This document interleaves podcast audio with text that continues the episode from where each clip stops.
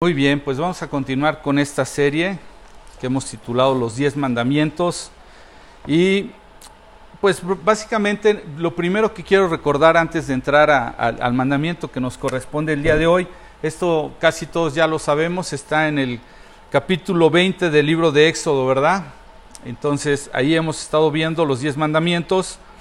Y antes de llegar al versículo específico para este mandamiento, que, es el séptimo que nos corresponde, quiero que, quiero que recordemos un par de cosas. esto es fundamental, tiene que ver un poquito con lo que hemos cantado el día de hoy. Es que dentro de lo que hemos visto en la, en la serie al inicio, incluso en el mensaje número uno, recordemos que mencionamos Versículo 1 dice, luego Dios les dio al pueblo las siguientes instrucciones y primero se presentó y dijo, yo soy el Señor tu Dios, pero además quien te rescató de la tierra de donde eras esclavo. Lo primero que quiero recordar en esta mañana es que los mandamientos de Dios nos fueron dados para vivir una vida en libertad. ¿sí? Contrario a lo que se cree muchas veces, eh, incluso muchos hemos experimentado esta idea, ¿no? De cuando, cuando uno presenta eh, nuestra cuál es nuestra fe, la gente inmediatamente cuestiona, ¿y ahí qué te prohíben? Como si hubiera eh, un, deseo de coartar tu libertad. Y es porque no hemos entendido. Pero conforme tú y yo vamos conociendo la escritura y conocemos mucho del corazón de Dios, nos damos cuenta que lo que Dios está anhelando es que nosotros vivamos una vida como Él la diseñó, como Él la creó, con un deseo de poder disfrutar de esa libertad que Dios ha tenido para nosotros, ¿verdad? Entonces, eh, una vez que, Dios los liberta de, de, Egipto, lo que Dios va a tratar con el corazón del pueblo es que puedan vivir, ¿sí? Sin andar cargando Egipto a donde quiera que vayan.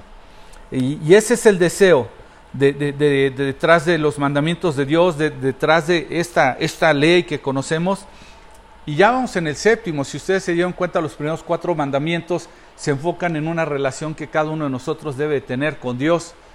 Y a partir del quinto en adelante se relaciona a todos esos mandamientos que tienen que ver en una manera en la que nos debemos de conducir entre nosotros, ¿verdad? Entonces, es ahí donde nosotros estamos. Y bueno, ¿de qué vamos a hablar el día de hoy? Bueno, el mandamiento está en Éxodo, específicamente en el versículo 14 y el versículo 14 dice, no cometas adulterio. Y bueno, este mandamiento como tal, que corresponde el día de hoy, está completamente relacionado con todo lo que tiene que ver con el matrimonio. ¿Sí? Y, pues bueno, respecto al matrimonio, yo creo que muchos de nosotros tenemos comentarios, experiencias, es más, cuando conversas, incluyendo a gente que, que, de parte del pueblo de Dios, con frecuencia hasta se escapan los chistecillos acerca del matrimonio, ¿no? Nunca falta el chistecillo, ¿sí? ¿Por qué? Pues porque yo creo que es una manera de librar la frustración que tenemos muchos de nosotros de la experiencia llamada el matrimonio.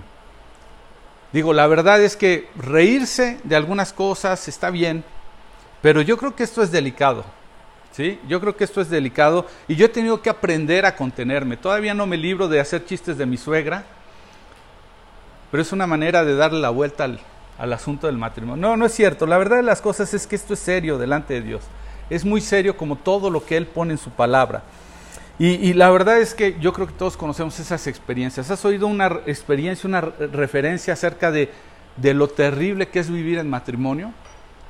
Le dicen el, el martimonio como, como martirio, ¿no? Una cosa así. Y no sé qué tantas expresiones conozcas tú o hayas oído.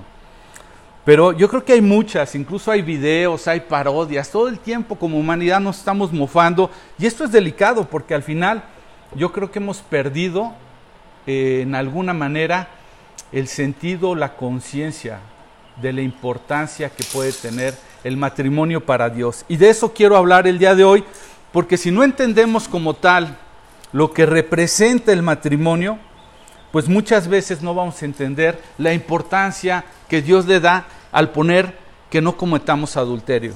¿Estás de acuerdo? Entonces, vamos a ver cómo hemos distorsionado un poquito el, deseo de Dios de tenernos en matrimonio. Y lo primero que quiero mencionar, ¿sí? El día de hoy es que eh, el mandamiento es muy simple. Éxodo capítulo 20, versículo 14, no cometas adulterio.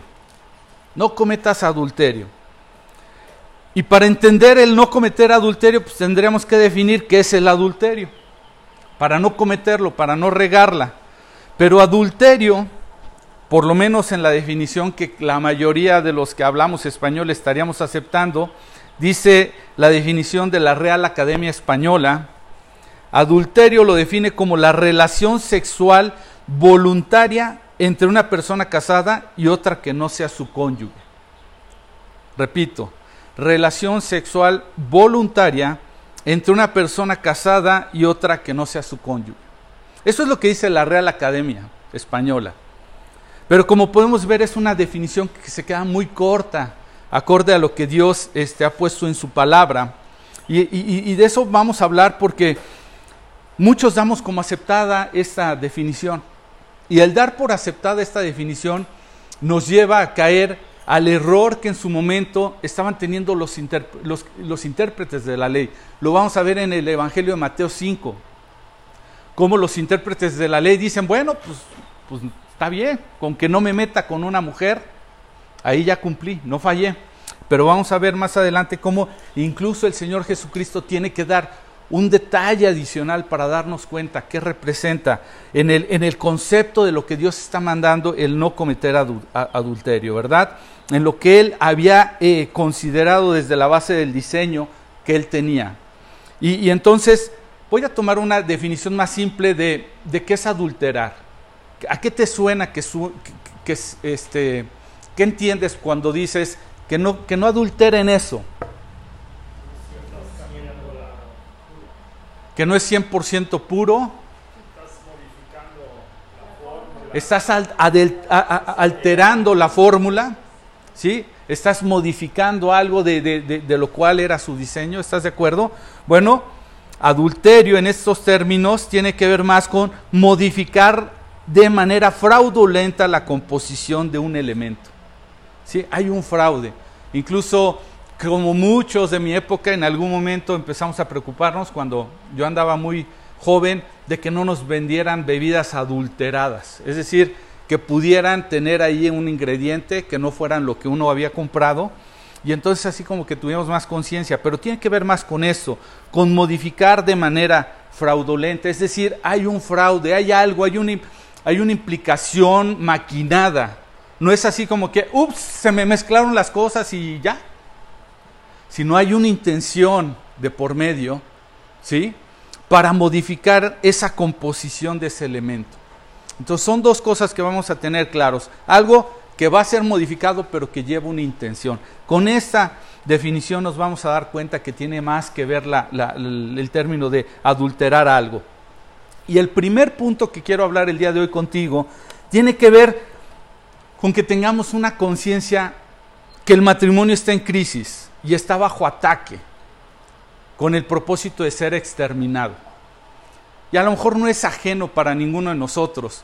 El problema, como te decía yo, de muchos de los mandamientos, recordarás la semana pasada hablé de un ejemplo de Miguel, el, esposo, el, el que fue esposo de mi mamá, que iba a esta clínica del dolor, en donde nulificaban el dolor de tal forma que él ya no sufriera a causa del proceso de cáncer que tenía. ¿Y qué pasa?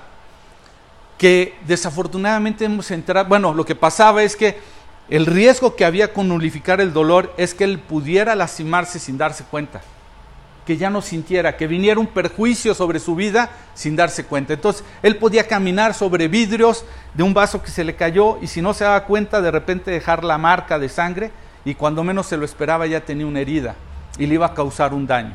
Y eso es lo que está pasando hoy día con muchos de nosotros al ignorar los mandamientos de Dios. Desafortunadamente hemos entrado en un proceso de ya no sentir, de ya dar por aceptadas las cosas de tal forma que no nos damos cuenta que vamos entrando en un proceso de destrucción y de dolor hasta que ya nos causó un daño tremendo. Y si no en nosotros, en otros. Ya no hacemos nada por evitarlo. sino si bien no lo evitas en ti, no lo evitas en otros. Por eso, aunque vamos a hablar del matrimonio y hay personas que todavía no son, este, no, no, no, se han casado, no viven con alguien, pudieran decir esta palabra no aplica para mí. Pues guardar tu corazón de esa manera implica que no te importen otros que están viviendo por medio del matrimonio. Entonces, tenemos una responsabilidad como hijos de Dios de conocer qué hay detrás de este mandamiento para poder prevenir a otros, para poder enseñar a otros, para poder disipularlos respecto a lo que Dios pensó en relación a esto. Entonces, primer punto, vamos a concentrarnos cómo es que está en crisis y bajo un ataque para su exterminio. ¿De acuerdo? Y, pues yo creo que todos nos damos cuenta, ¿no? Que está siendo atacado. ¿sí? Esa institución divina del matrimonio está en peligro de extinción porque hoy día, para empezar, ya no se cree necesario. ¿sí? Ya no se ve necesario. Tristemente lo tengo que decir, conozco personas que ya no ven ni siquiera la necesidad. Ya olvídate de vivir juntos, ni siquiera eso. Dicen que una buena parte de la nueva generación dice, es mejor tener a mi pareja, pero él vive con su roomie y yo vivo con mi roomie y así, mira, la llevamos bien a gusto. Ya ni siquiera la necesidad de, de vivir en pareja. Y eso es delicado, ¿sí? Eh, eh, eh, el pensamiento que se tiene es este contrario al que Dios diseñó. El pensamiento que se tiene es que el matrimonio limita la libertad. Ese es el error. La gente cree, por un concepto equivocado del matrimonio, que el, meterse en, en un matrimonio le va a coartar toda su libertad. Y lo cierto es que el hombre solamente va a vivir libre cuando en realidad camina bajo la voluntad y la dirección de lo que Dios diseñó. Es la única manera. Te vas a dar cuenta conforme tú conozcas cada vez más a Dios que en la medida en la que caminas más en su voluntad y como Él lo diseñó, eres más libre de lo que creías. Y en este espacio, particularmente en esta área donde la libertad va a ser evidente es cuando precisamente tú caminas en el matrimonio, contrario a lo que todos pensamos. Pero desafortunadamente eso que Dios diseñó como una bendición para la humanidad, para el hombre, hay una distorsión, hay un malentendimiento, ha producido que esto se convierta en un campo de batalla del cual muchos salen lastimados, ¿sí? pero incluso no solamente lastimados, sino incluso hasta destruidos. Hay gente que después de vivir una distorsión tal del matrimonio, salen tan heridos que dicen, no, ¿sabes qué? Yo ya no quiero, nunca más, no, no, no, no, ni me hables de matrimonio. ¿Por qué? Porque muchas veces ni siquiera, ni siquiera tuvimos claridad de qué, qué implicaba el, matrimonio. Entonces, ¿qué, ¿qué, qué sucede? Que se empieza a endurecer el corazón, de tal forma que se empieza a endurecer que entonces sale a flote nuestro egoísmo, brotan esas tentaciones derivadas de la cultura que nos rodea y empezamos a buscar el plan B. Y dirían por ahí, desafortunadamente lo aprendí de una persona, de un abogado, y no tenía nada que ver con esto del matrimonio, pero un abogado decía, aquel que no está dispuesto a ponerlo por escrito no está dispuesto a cumplirlo. Y esta es una verdad.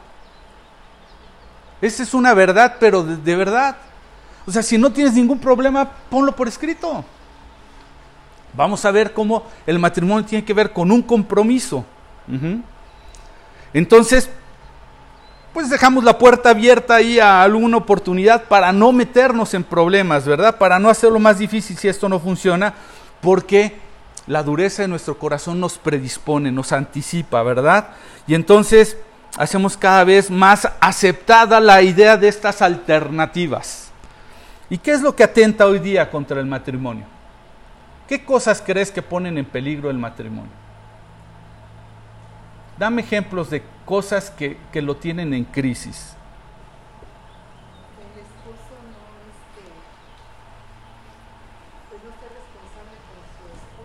El esposo o la esposa no se hagan responsables en el uno con el otro. ¿Qué otra cosa pone en peligro el matrimonio? Pues sabemos que está en peligro. Nos damos cuenta porque cada vez es más frecuente o gente lo evita cada vez más. Pero ¿qué es lo que nos está poniendo en peligro?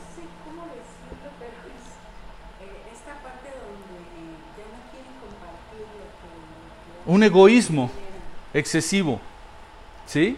Un egoísmo. ¿Qué más? ¿Qué más pone en peligro la idea del matrimonio? La generosidad es egoísmo. ¿Qué más? La comunicación. Pero ¿por qué es que pone en peligro la comunicación? Sí, entiendo que si no se da una buena comunicación, pues... Pone en peligro porque no hay un entender del otro de lo que realmente se quiere comunicar. Es Entonces, correcto. solamente supone Supone... que lo que están comunicando y realmente está muy lejos de lo que se quiere comunicar. la comunicación. ¿Qué más atenta contra el matrimonio? Pues está la idea de bueno, matrimonio y luego familia, ¿no? Como consecuencia. Muchas veces es más importante mi carrera que mi familia. o- Siguen siendo un aspecto de egoísmo, ¿no? ¿Cuáles son mis planes respecto a cuál es mi propósito en la vida? Dios dio un propósito para el matrimonio, ser fructíferos, el descontento.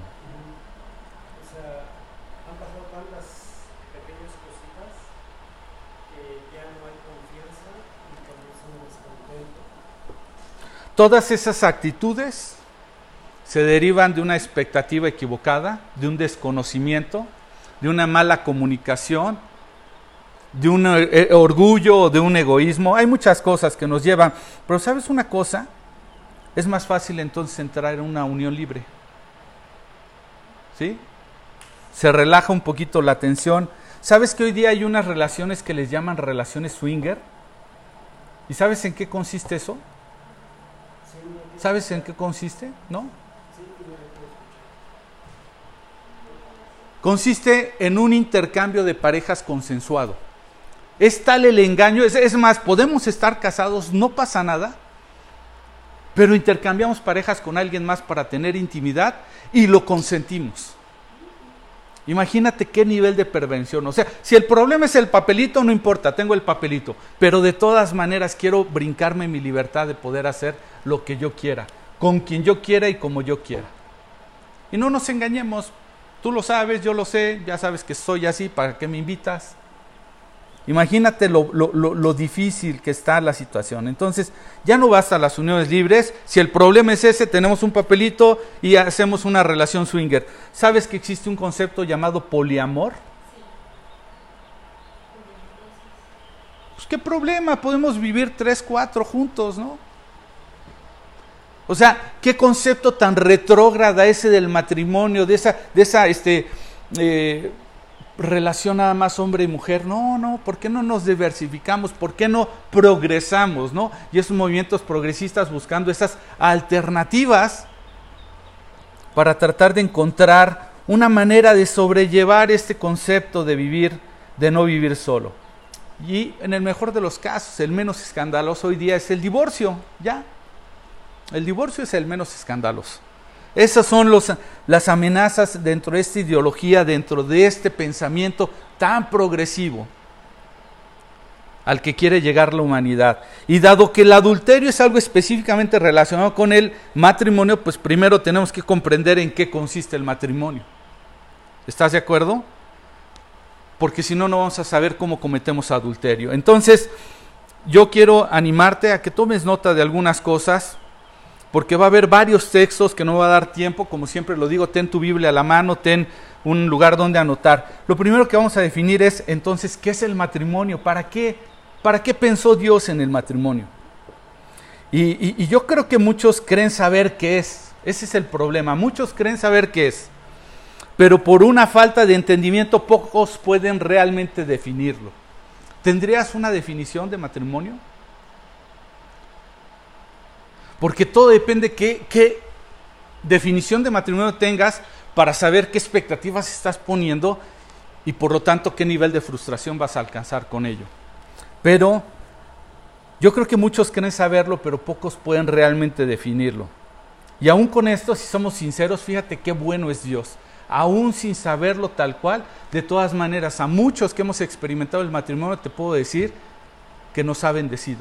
Aún sin saber ni siquiera qué implica, qué tan bueno es Dios. Pero podemos dar ese testimonio. Entonces, si nosotros no sabemos realmente qué es y qué nos entregó Dios en el matrimonio, pues no vamos a saber cómo dirigirnos hacia ese destino. Lo he dicho en otras ocasiones, el que sale en, en dirección a cualquier lugar ¿sabes qué va a pasar con ello?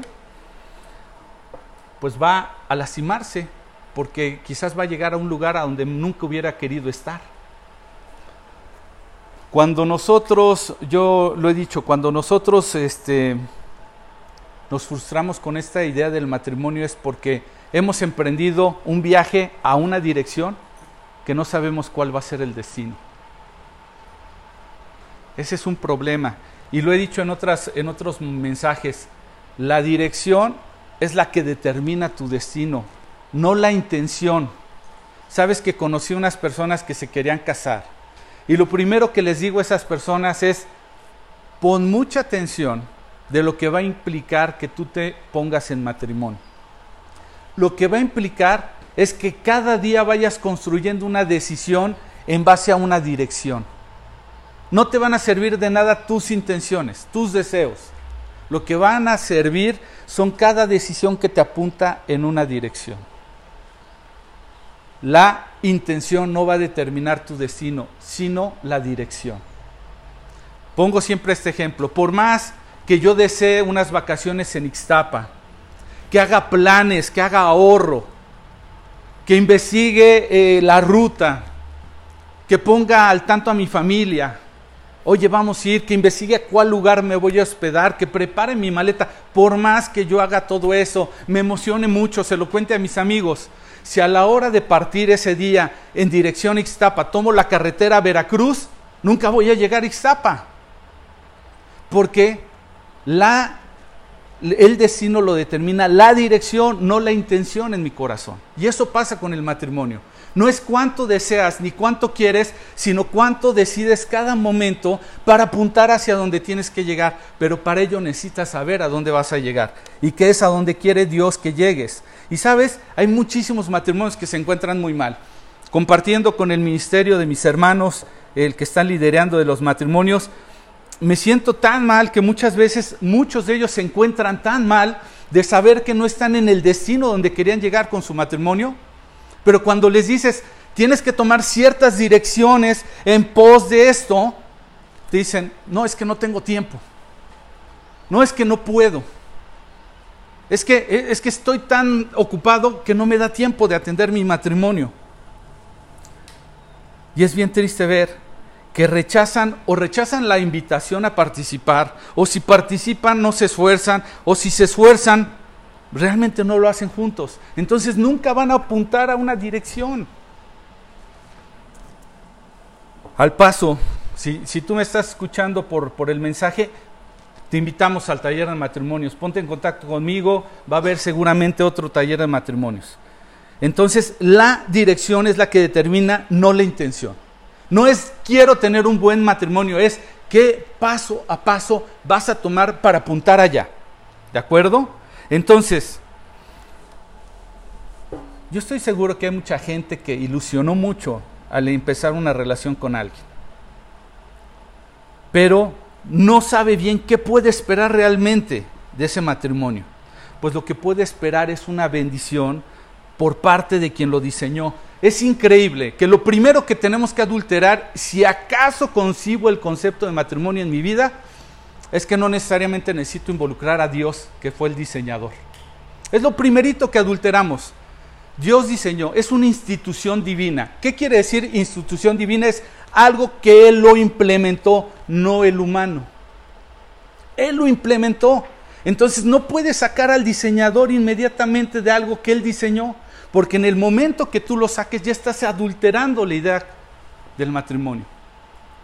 Entonces, bueno, Él lo diseñó, no lo saques, no lo puedo sacarlo, porque lo que puedo esperar del matrimonio es bendición de Él que lo diseñó, no de mi pareja. Sabes que muchas personas tienen frustración en sus matrimonios porque esperan todo de su pareja, pero su pareja no puede suplir ese todo porque su pareja no diseñó que estuvieran juntos, el que lo diseñó fue Dios. Lo que puede hacer es que sea de bendición para ambos. Eso es lo que puedo esperar. Ahora, ¿qué parte me toca? Pues vamos a ver la parte que te toca, empezando por algo. Y no me voy a meter en temas de roles y otras cosas. La parte que te toca es comprometerte y acompañar. Sin estos dos ingredientes jamás vas a poder caminar en matrimonio. Compromiso y acompañamiento. Es decir, tengo que darle con todo y siempre junto a él, siempre junto a ella. No vale el compromiso sin el otro. Entonces, ya vimos que es una institución divina, alguien lo instituyó llamado Dios. Ajá, es algo diseñado y creado por él, no por la humanidad, y lo estableció para nuestro bien. ¿Sabes? Proverbios capítulo 2, versículo 17 nos va a dar los dos elementos indispensables para una vida en matrimonio. Así podemos definir el matrimonio a través de estos dos versículos que voy a compartirte. El matrimonio, si quieres anotarlo como definición, es un pacto de compañía. Eso es el matrimonio, un pacto de compañía. No es otra cosa. No es juntar nuestros bienes y a ver qué tal nos va y qué ricos nos hacemos. No es saber cuánto logramos del éxito. No, no, no. Todo eso debe ser consecuencia o derivado de cumplir estas dos condiciones. Un pacto de compañía. Proverbios 2.17 dice, ella, bueno, habla de, habla de la sabiduría. Cuando tú lees el capítulo 2 está dando ciertas instrucciones, el escritor de los proverbios, y dice que te guardes de tales cosas y demás. Y entonces menciona un ejemplo y habla de una mujer, una mujer adúltera, lo ves en el versículo 16. Pero después de que habla de lo que está haciendo esta mujer, dice, ella, y menciona, abandonó a su marido. Es decir, dejó de ser su compañero. Y dice número dos, y no hace caso del pacto que hizo ante Dios.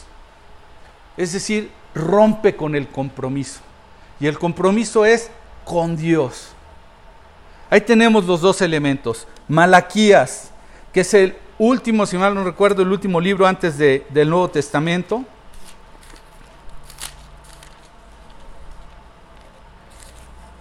¿No? sí, Malaquías, Malaquías capítulo 2, versículo 14. Está haciendo referencia a una infidelidad, en este caso está tomando la figura del pueblo de Israel. Como contexto te lo doy, pero en el versículo, en el versículo 14 está poniendo un ejemplo que nos sirve para entender esta verdad. Y dice, claman, ¿por qué el Señor no acepta mi adoración? Les diré por qué. Porque el Señor fue testigo de los votos que tú y tu esposa hicieron cuando eran jóvenes. Hay un, un compromiso, los votos son un compromiso, un juramento. Dice, porque el Señor fue testigo de los votos que tú y tu esposa hicieron cuando eran jóvenes, pero tú le has sido infiel, aunque ella siguió siendo tu compañera fiel, la esposa con la que hiciste votos matrimoniales. Compañerismo y votos son lo que definen a un matrimonio, un compromiso, un pacto de compañía. Entonces voy a definir qué es ese pacto o ese voto. Ese pacto o ese voto, que es el elemento del matrimonio, es una promesa que se asegura con un juramento. ¿Sí? Eso es un pacto o un voto, es una promesa, es, yo te lo prometo, pero te doy un juramento sobre eso que estoy prometiendo. Es decir, un asegurarte que lo voy a cumplir. No solamente es una vil promesa. Y entonces, sabes que Dios hizo un juramento y lo podemos encontrar, toma nota para que no te desvíes. Hebreos capítulo 6 del 13 al 18 pone un ejemplo como Dios hizo un juramento y dice lo siguiente, en referencia a lo que está puesto en Génesis 15, que pasa con Abraham, dice Hebreos 6, 13 al 18, dice, por ejemplo, estaba la promesa que Dios le hizo a Abraham como no existía nadie superior a Dios por quien jurar, Dios juró por su propio nombre. ¿Ok? Hizo una promesa a Abraham y juró por su propio nombre. ¿Te das cuenta? Diciendo, ciertamente te bendeciré y te multiplicaré tu descendencia hasta que sea incontable. Entonces Abraham esperó con paciencia y recibió lo que Dios le había prometido. Ahora bien, cuando las personas hacen un juramento, invocan a alguien superior a ellas, para obligarse a cumplirlo. De esto hablamos hace algunas semanas, si lo recuerdas. Y dice, y no cabe ninguna duda de que ese juramento conlleva una obligación, es decir, un compromiso. Hay un compromiso y es juramentado por algo que lo asegura, ¿verdad? Entonces dice más adelante, para, dice, Dios también se comprometió mediante un juramento para que los que recibieran la promesa pudieran estar totalmente seguros de que Él jamás cambiaría de parecer. ¿Sí te das cuenta el sentido de un, de un voto? Es, yo te lo prometo y te juro que se va a cumplir. ¿Sí? Busco garantizártelo. Ya hablamos acerca de no uses el nombre del Señor tu Dios en vano en ese mensaje. Hablamos de la importancia de cómo el pueblo de Israel hacía los juramentos por algo superior para garantizar. Y es por eso que cuando llegamos a una ceremonia donde dos personas son en sus vidas, dan un voto delante de Dios y dan un compromiso y se comprometen jurando en Dios que lo van a llevar a cabo. Hay un deseo. ¿Por qué cuando no hay un, cuando no hay una, un, un pacto de por medio, los matrimonios no son bendecidos? Pues porque no hay más que el plan B. Si esto no jala, plan B. No tengo ningún compromiso, ni contigo, ni con Dios. Eso es un voto. Ahora, ¿qué es que este voto, este pacto sea de compañía? El matrimonio no es una cuestión de negocio. El matrimonio no es como en las empresas donde los accionistas ponen una, una aportación esperando recibir algo a cambio es un compromiso, un voto de compañerismo, hasta decimos en la abundancia o en la escasez, ¿no? En la prosperidad o en la austeridad, ¿no? Es yo voy a poner mi todo esperando acompañarte, no importa si esto se multiplica o no se multiplica. Entonces no es un negocio, ¿sí? No es a donde uno pone el 50% esperando recibir el 50 más algo de interés. El matrimonio uno pone el 100 independientemente de lo que el otro pone. No lo condicionas, porque eso es lo que hace la compañía. La compañía no condiciona. ¿Sabes? Génesis capítulo 2, versículos del 18 al 20 dice, después de que el Señor creó muchas cosas en la creación, entonces Adán se le da una tarea de hacer varias más. Y después dice el 18, después el Señor dijo, no es bueno que el hombre esté solo, haré una ayuda ideal para él. Entonces el Señor Dios formó de la tierra, perdón, de la tierra todos los animales salvajes y todas las aves del cielo, lo puso al frente al hombre para ver cómo los llamaría y el hombre escogió un nombre para cada uno de ellos. Puso nombre a todos los animales domésticos, a las aves del cielo, a todos los animales salvajes, pero aún no había una ayuda ideal para él. Y más adelante entonces describe que Dios crea a Eva. Entonces en el diseño de Dios estaba que el hombre y la mujer se habrían de complementar. Complementación no es lo mismo que competencia. ¿Sí? No es yo puedo más que tú. En el momento en que no entendemos que el origen para vivir en compañía se debe de que nos complementemos, no es tú vales más que yo, sino valemos lo mismo y estamos aquí para complementarnos. Lo que te pasa a ti me pasa a mí. Eclesiastés capítulo 4 versículo 7 al 12 manifiesta la importancia de estar acompañados. Dice, también observé otro ejemplo, está hablando el escritor de Eclesiastés, dice, también observé otro ejemplo, algo absurdo bajo del sol, es, es decir, no tiene caso. Es el caso de un hombre que está totalmente solo, sin hijos ni hermanos, no obstante trabaja mucho para acumular toda la riqueza posible. Dice, dice, esto es absurdo, no tiene ningún sentido vivir de esa manera. ¿Ok? Dice, sin embargo, luego se pregunta, ¿para quién trabajo? ¿Por qué me privo de tantos placeres? Nada tiene sentido, todo es tan deprimente. Versículo 9. Es mejor ser dos que uno, porque ambos pueden ayudarse mutuamente. La manera de acompañarse, la manera en la que Dios diseñó el acompañarte, complementándote, es para que puedan ayudarse a lograr el éxito, puedan prosperar en todo lo que hacen si en tu matrimonio, si en tu relación estás caminando únicamente viendo qué logra el uno o qué logra el otro, pero no el qué logramos. ¿Sabes que hay lugares en donde sus finanzas, sus decisiones todas están divididas? Es lo tuyo, lo mío. Tú pagas, yo pago. Pero ¿qué sucede aquí? Que pueden ayudarse mutuamente para lograr el éxito. Una característica. Dos, si el uno cae, el otro puede darle la mano y ayudarle. Pero el que cae y está solo, ese día sí que está en problemas. No solamente para prosperar, sino también para guardar del uno al otro.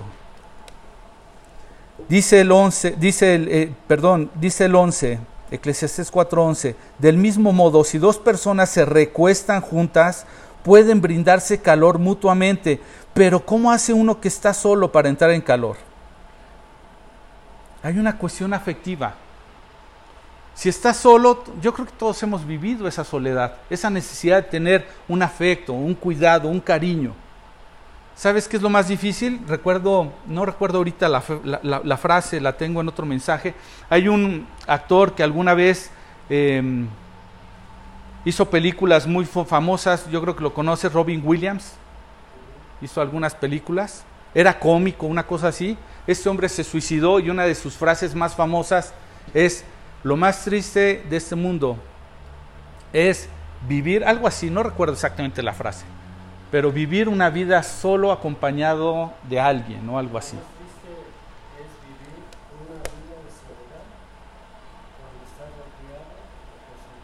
Lo más triste de vivir es vivir una vida de soledad rodeado de personas. No puede uno vivir solo, ¿sí? Necesita el afecto, y por último, versículo 12 dice, alguien que está solo puede ser atacado y vencido, pero si dos se ponen a espada con espalda, espalda con espalda, perdón, y vencen, mejor todavía si son tres, porque una cuerda triple no se corta fácilmente. Dos personas y un tercer cordón, Dios en medio de ellos, y haciendo una trenza que no se corta fácilmente. Eclesiastés 4, del 7 al 12. Entonces, es un pacto de compañía con esos propósitos. Cuando tú tienes correctamente esto en mente y caminas en esa dirección, te vas a dar cuenta que entonces tu experiencia matrimonial va a ser diferente. Y te vas a dar cuenta que en vez de encontrar los chistes que te lleven a liberar presión, vas a defender la figura del matrimonio como Dios quiere que la defendamos. Ahora, ¿cómo fallo entonces en el matrimonio? Bueno, pues hay muchos ejemplos, ¿verdad? Fíjate, la palabra compañero que usé, que, usé yo, perdón, que se usa en la escritura, te, cité al inicio dos, dos, versículos, uno en Proverbios 2.17 y otro en Malaquías 2.14, y en cada uno se utiliza la palabra compañero. Y en el original, en cada una tiene una definición diferente, en cada versículo. En una, en la primera de Proverbios, este, este significado de compañero se refiere en Proverbios a un compañero de intimidad, a compartir la parte física. No es un compañero de, ven, ahí voy con mi compa caminando. Es, me estoy acompañando con esta mujer íntimamente. Y el segundo versículo, el, que, te, el que te mencioné en Malaquías 2, hace referencia a una relación de compromiso. Yo me acompaño en esta vida comprometido con esta persona. Cuando yo fallo a estas dos cosas en estos dos niveles, tanto en el físico como en el de compromiso, entonces empiezo a fallar en múltiples maneras a mi matrimonio. Mateo, el Evangelio de Mateo capítulo 19 del 4 al 6. Están tentando al Señor acerca del divorcio. Y entonces cuando Él les responde, que no me voy a meter ahorita a la discusión propiamente del divorcio, pero cuando el Señor Jesús respondió, lo primero que les dice, ¿no han leído las escrituras? Ahí está escrito que desde el principio Dios hizo hombre y mujer. Y agregó, y esto explica por qué el hombre deja a su padre y a su madre, se une a su esposa y los dos se convierten en uno solo está haciendo referencia a algo que está en Génesis 2.24, exactamente igual. Dice, como ya no son dos sino uno, que nadie separe lo que Dios unió. Cuando la gente se acerca a mí y me dice, oye Luis, ¿pudieras casarnos? Yo les digo, uy, no, no, no, yo no soy Dios. Lo que puedo hacer es presidir una ceremonia donde tú hagas un compromiso delante de Dios. Puedo, puedo dirigirlos en esta ceremonia, pero yo no los uno. lo que Dios una no las separa el hombre. El que los va a unir, el que los une es Dios. En ese compromiso, delante de los votos que van a hacer. En algunos lugares, en algunos países como en Estados Unidos, sí se le da de parte de la ley a un, eh, ¿cómo le llaman? Es, ministro de culto les dan la facultad o la autoridad de que legalmente ese acto sirva como testimonio para, para casarse. Pero eso es diferente, ese es un, poder otorgado, conferido por la ley de ese lugar. Pero como tal, dice el versículo 6, ya no son dos más que uno y que nadie separe, o, o en otras versiones dice, lo que Dios unió, no lo separe no lo, separe, no lo separe el hombre. Dios está trayendo una unidad. Y yo fallo en muchas maneras cuando no cumplo estas cosas. Primero, por tanto, dejará al padre y a su madre. Eso habla del hombre, de una independencia para formar su propia familia. Tristemente hay muchos matrimonios que están fallando y su peor de sus experiencias es sencillamente porque ni siquiera han podido cortar la independencia de sus padres. ¿Por qué? Porque los gobiernos eh, eh, de, de, ese matrimonio vienen de los padres, no del propio matrimonio. La segunda cosa que está mencionando es y se unen, es decir, tienen una, una sola visión, una sola dirección. ¿Cuántos matrimonios no encontramos que traen cada uno su propia idea de dónde quieren dirigir sus vidas? No hay unidad. División viene de tener dos visiones. No hay unidad en nada de lo que hacen, porque no han querido encontrar el punto de visión mutua. Y la tercera, no solamente no han dejado la dependencia, no solamente están caminando en direcciones opuestas, sino que por si fuera poco dice, y los dos se convierten en uno solo, es decir, y serán una sola carne. No quieren hacer carne con una sola persona, quieren estar casados y tener vidas con otras relaciones física o no física, como te decía, no nada más como el adulterio se concibe con una situación física únicamente, tiene que ver aún una situación desde el corazón. Bueno, vamos a seguir un poquito adelante porque entonces intimidad y compromiso son lo que generan un vínculo matrimonial. Debe haber las dos, los dos elementos. Sin uno de esto, como tal, no hay matrimonio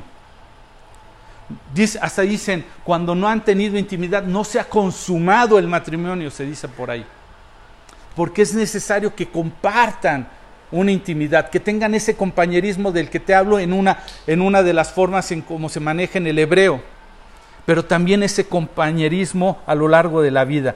Entonces, respecto a la intimidad, pues si no hay, hay intimidad, pero no hay compromiso, ¿sabes cómo se llama eso?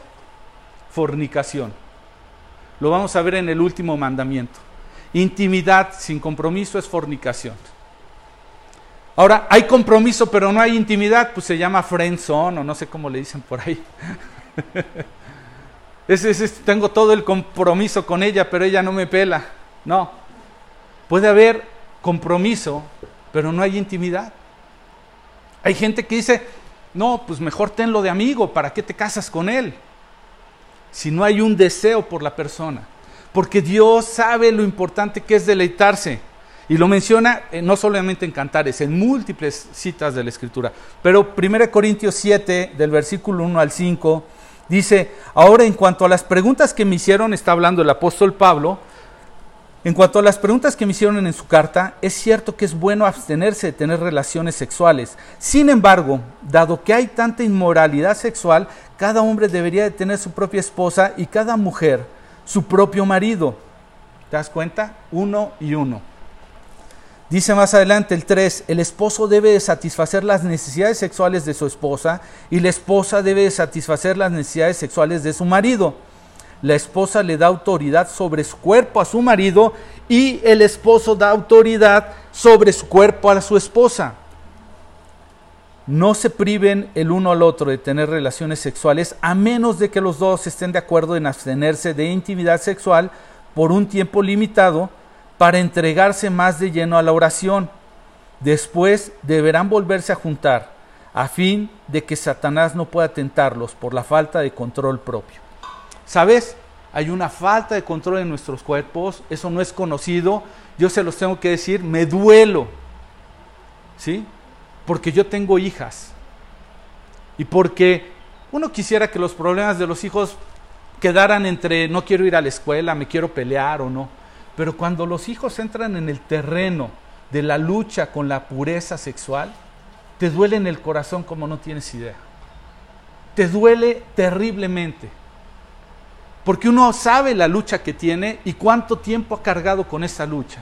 Y diría Pablo, mientras yo esté en este miserable de mí, ¿quién me va a librar de este cuerpo de muerte? A veces me siento muy mal por luchar, ¿por qué? Porque mi cuerpo, mi carne, mi, mi voluntad quiere ir a hacer otras cosas. Entonces, lo peor del caso es que esta lucha empieza un día y no va a parar. Por eso es que es necesario encontrar una pareja, tener una pareja, deleitarse en ella y apoyarse en oración para qué? Para que esa intimidad incluso no se desvirtúe. El falta de cumplimiento de este deber conyugal, de este deseo, ¿a qué te lleva? si no tienes esa satisfacción en el matrimonio, ¿a qué lleva a las personas, a los matrimonios? ¿A la prostitución? ¿A la infidelidad? ¿A la pornografía? ¿A la masturbación? ¿Sabes que conozco hombres y mujeres que sufren con la masturbación, aún teniendo pareja?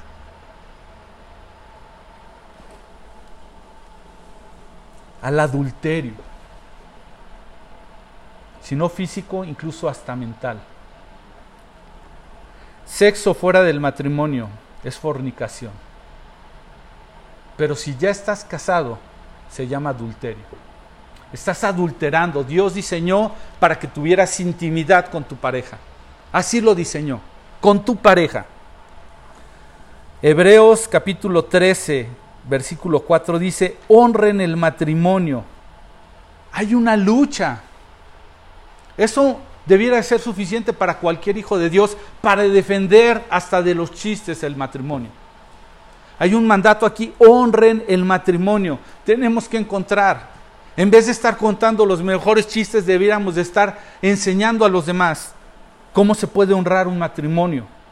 Dice, y los casados manténganse fieles el uno al otro con toda seguridad Dios juzgará a los que cometen inmoralidades sexuales y a los que cometan adulterio.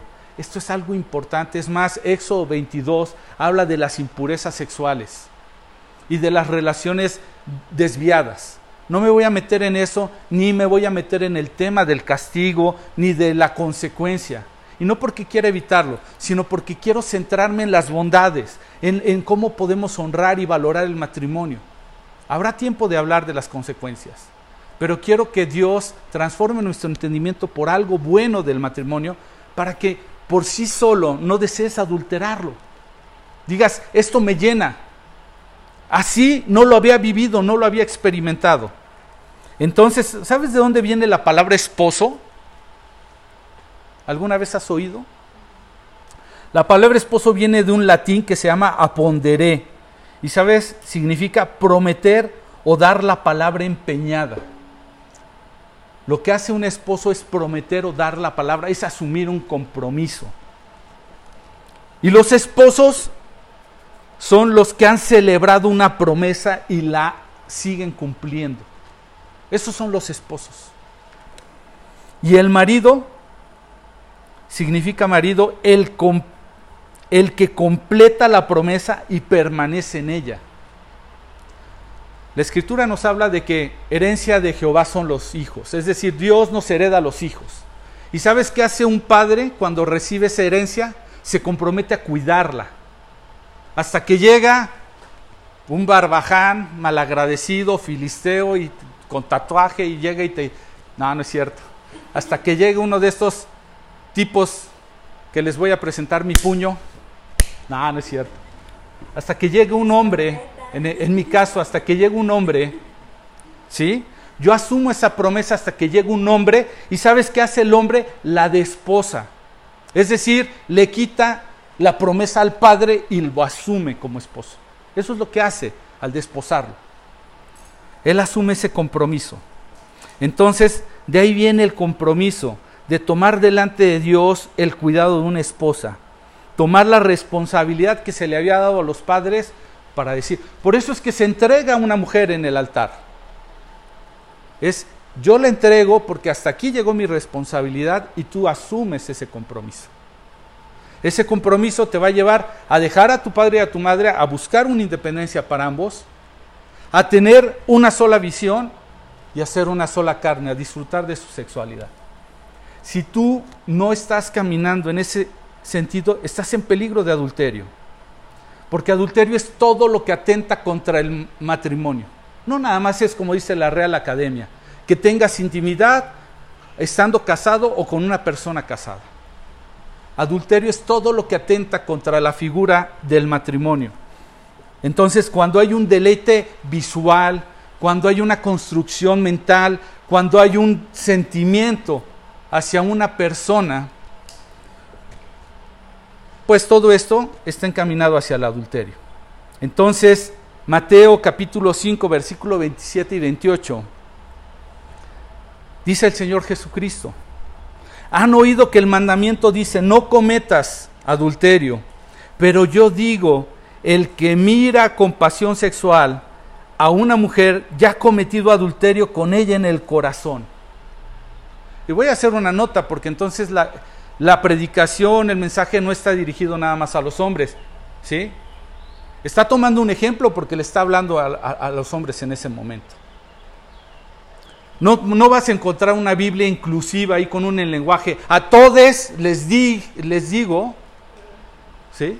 Está hablando en ese caso un ejemplo específico a un hombre y le está diciendo cualquiera ¿sí? Cualquiera que ve, le está poniendo el ejemplo. Pero primero voy a decirte una cosa, cuando él dice, has oído que el mandamiento, el mandamiento que dice, ese has oído, se está refiriendo a la interpretación que le están dando los maestros de la ley, que ellos se lavaban las manos, ellos decían, fue agarrado en adulterio, la vimos teniendo, ah, ok, la vieron teniendo relaciones, ok.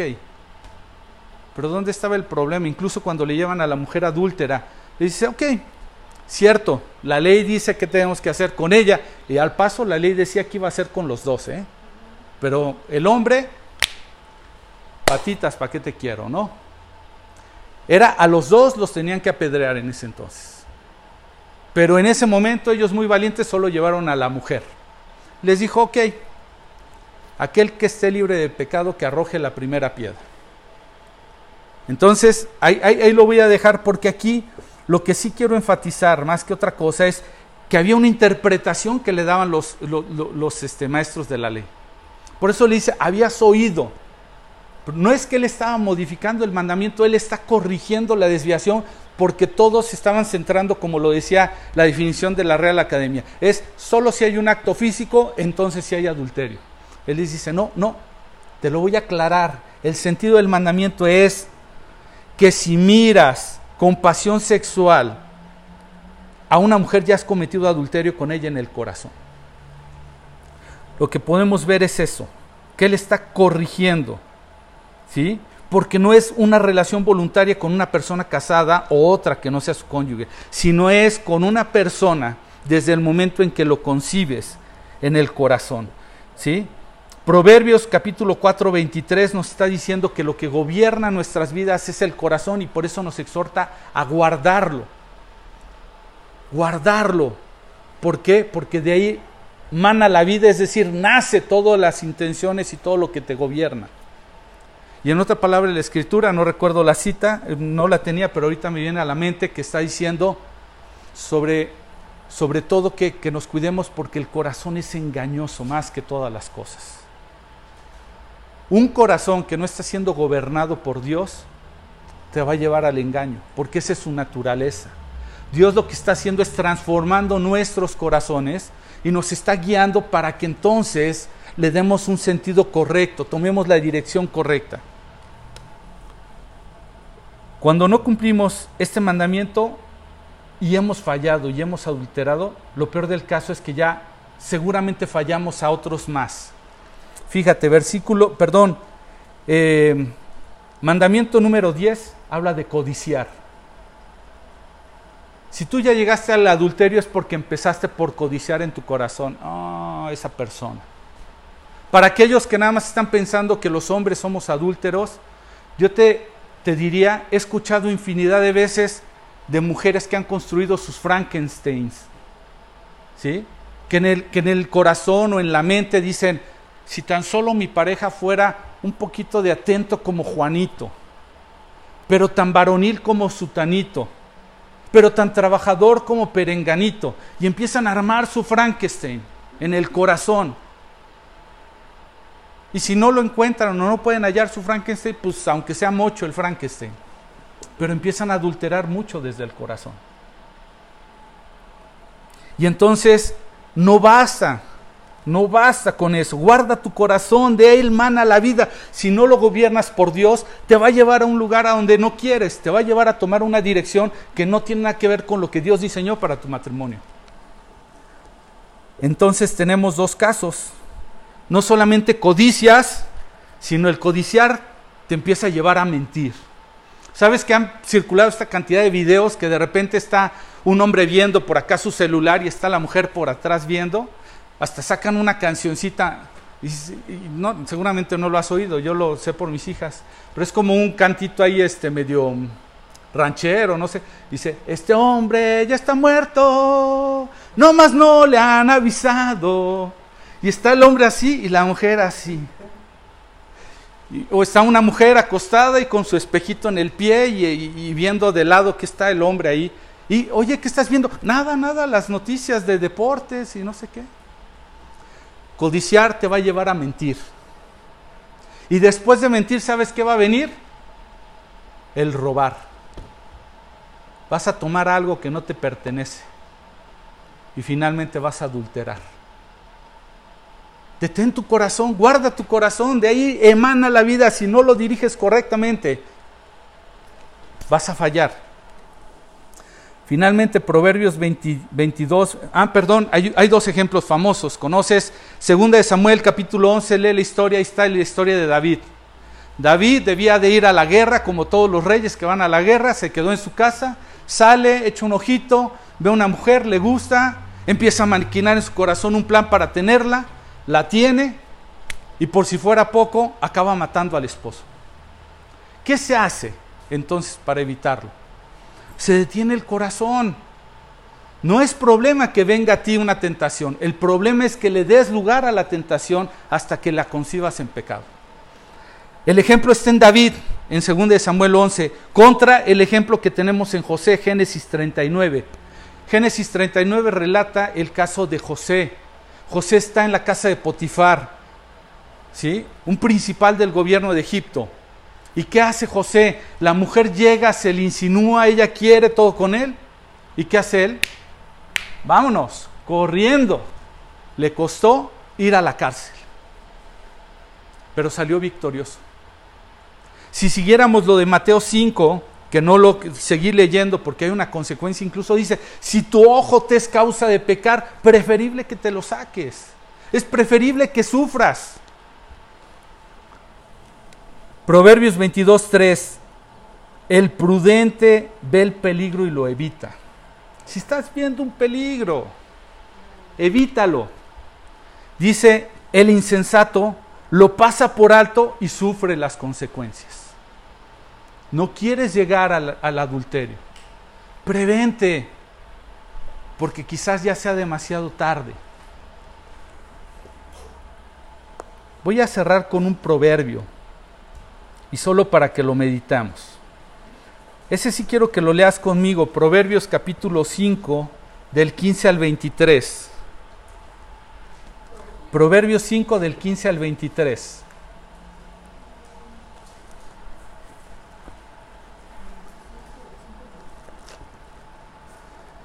Proverbios 5, me, avisan cuando ya lo tengan.